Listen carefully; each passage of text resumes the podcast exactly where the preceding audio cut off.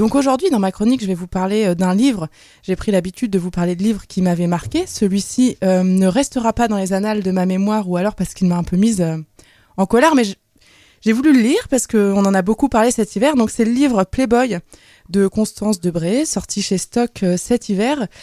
Je le résumé, qui était hyper prometteur, ou presque. J'ai même pas osé mettre la langue la première fois que j'ai embrassé une fille. C'était après Laurent. Avant, je savais, mais c'était théorique. J'ai fait un effort pour la deuxième. Je lui ai roulé une vraie pelle. Ça m'avait flatté, comme un mec, qu'elle soit mannequin. On progressait. J'avais toujours peur, mais moins.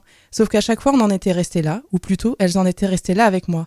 Des hétéros qui se posaient vaguement la question et qui avaient calé des filles plus jeunes que moi, mais des filles comme moi. En lisant ça, je me suis dit waouh, ben on va avoir un bouquin euh, qui sort peut-être des sentiers battus dont on parlait tout à l'heure, euh, des euh, clichés de la découverte de l'homosexualité.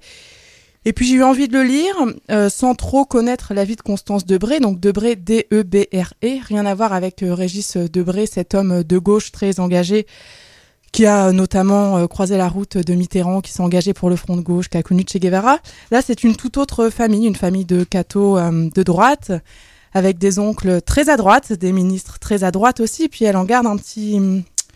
Je pense qu'elle en garde un petit côté qui fait ce qu'elle est et qui m'a beaucoup agacée dans, dans, ce, dans ce bouquin, une jeune fille euh, qui a connu le lycée Henri IV, euh, qui a fait une fac de droit, une grande école de commerce, puis qui finalement a enfilé sa robe d'avocate pour la première fois pour défendre son papa, accusé d'emploi fictif euh, pour la mairie de Paris. Voilà, donc ça, ça plante à peu près le personnage. Sinon, bon, elle est catholique de droite, mais elle est tatouée quand même. Elle aime beaucoup le rappeler, parce que je pense que c'est sa, petite rébellion. Alors il y a des moments très beaux dans ce livre euh, qui font du bien et qui nous font battre le cœur parce qu'à la fois ça nous rappelle quand même nos premiers émois ou nos deuxièmes, nos troisièmes, nos quinzièmes et, et tous ceux qui viendront parce qu'on espère euh, des émois euh, comme ça toute notre vie.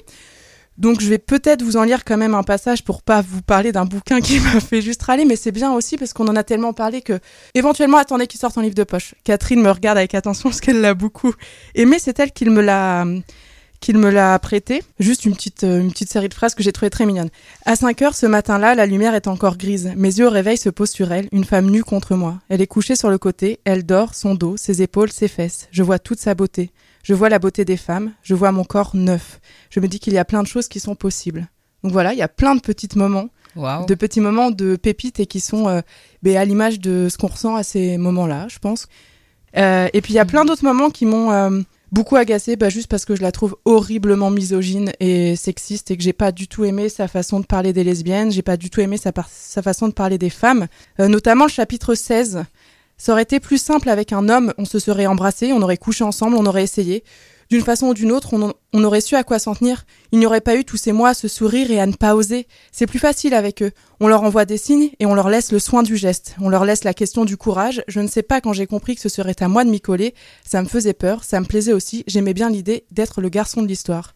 10 lignes et pour moi tous les clichés dur. de ben de euh, il y en a un qui fait l'homme bah nous les femmes on sourit on n'ose pas trop on se chatouille enfin voilà. Et il y en a eu plein comme ça dans ce bouquin qui voilà qui m'a qui m'ont absolument dérangé mais du coup ben j'ai j'ai pas finalement eu beaucoup le temps de débriefer avec Catherine. Je serais heureuse s'il y a des auditrices des auditeurs qui l'ont lu euh, ben, qui me donnent un autre éclairage parce que je crois que je suis passée à côté